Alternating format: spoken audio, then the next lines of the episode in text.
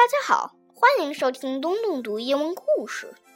小毛人儿捡到一枚硬币，他觉得这会给他带来好运气。他的朋友说，硬币正面朝上才是好运气，反面朝上是坏运气。可是小毛人儿已经忘了，他捡到硬币时是正面朝上还是反面朝上了。到底这枚硬币带来的是好运气还是坏运气呢？Let's find out. Just a little luck. I found a penny. I thought it would give me luck. Was it heads or tails? asked Tiger. If it was heads, it's lucky. If it was tails, it's unlucky.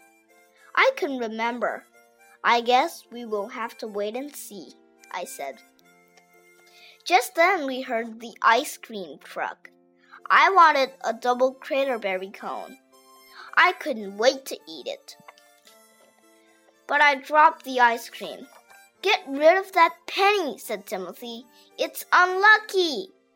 I threw the penny away as far as I could.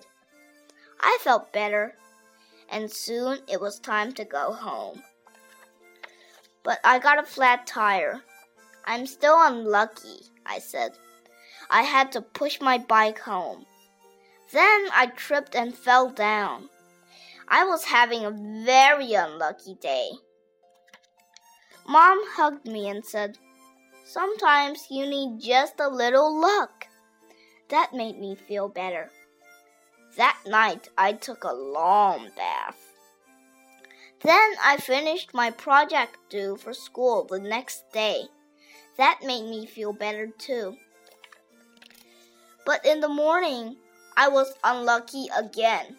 I dropped my project on the school steps. Somebody even laughed, so I made sure I didn't cry.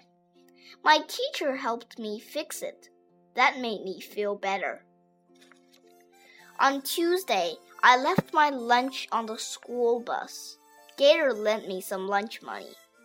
The cafeteria was serving creamed chicken with peas on toast. I hate that, but I was hungry. I ate it anyway. Wednesday was worse. A delivery truck ran over my basketball in the driveway. I know mom told me to put it away, but I forgot.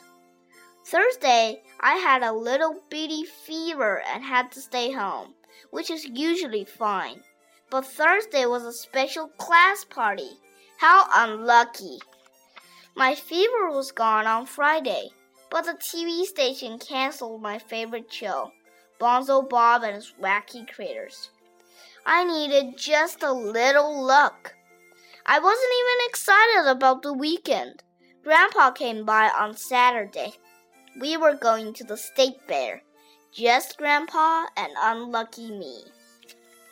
I always wanted to ride the ripping rocket. Grandpa said, Let's do it! The ride critters strapped us in. I just knew I would be unlucky and something would go wrong. But it didn't. It was great!